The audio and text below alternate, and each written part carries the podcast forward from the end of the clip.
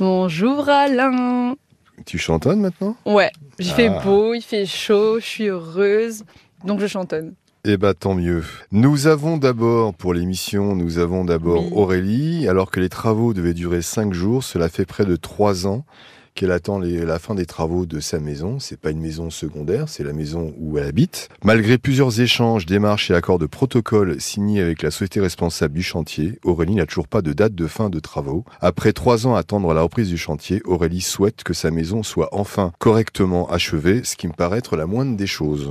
Ce serait bien, effectivement. ouais. Qu'est-ce qu'on a d'autre Nous avons également Vincent qui loue un appartement entre mai et décembre 2021. Il le rend dans un parfait état. Le propriétaire ne conteste rien, mais il ne lui rend jamais son dépôt de garantie. Surpris par son attitude, euh, Vincent finit par le faire condamner en juillet 2022. Seulement depuis, malgré l'intervention d'un huissier, il ne parvient toujours pas à récupérer son argent, soit 1141 euros. De mémoire, ce propriétaire veut la jouer un peu à l'ancienne. Il lui a dit, euh, on va même pas faire de, on va même pas D'état faire des de- d'état des lieux de sortie. Je rappelle que si un état des lieux de sortie n'est pas fait, ce qui est normal et logique, le propriétaire est responsable. C'est-à-dire que euh, c'est pour lui, tant pis pour lui.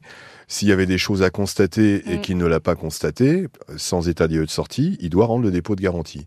Et là, a priori, l'appartement était impeccable. C'est pas obligatoire du coup l'état l'état des lieux? C'est jamais, ça dépend du propriétaire. D'accord. Ça dépend du, euh, voilà, si euh, le propriétaire veut un état des lieux de sortie, ce qui est normal. Oui, c'est normal de le euh, demander. ouais. Voilà, s'il le veut pas, il le veut pas. Tant pis pour lui, c'est pour sa après, il pomme. rend la caution du coup normalement. Ah, il doit, il doit rendre effectivement le dépôt de garantie. Et nous avons, on reviendra sur le cas de Jordan. Il avait commandé un canapé à 1700 euros qu'il a été chercher lui-même. À son retour chez lui et après le déballage, il s'est aperçu que le canapé comportait des défauts et pour cause, il est complètement bancal. Alors ça peut arriver à n'importe qui, c'est-à-dire que tu arrives dans un magasin avec une estafette pour prendre le canapé, tu vas pas le déballer, arriver sur place chez toi, euh, tu te rends compte qu'il est bancal.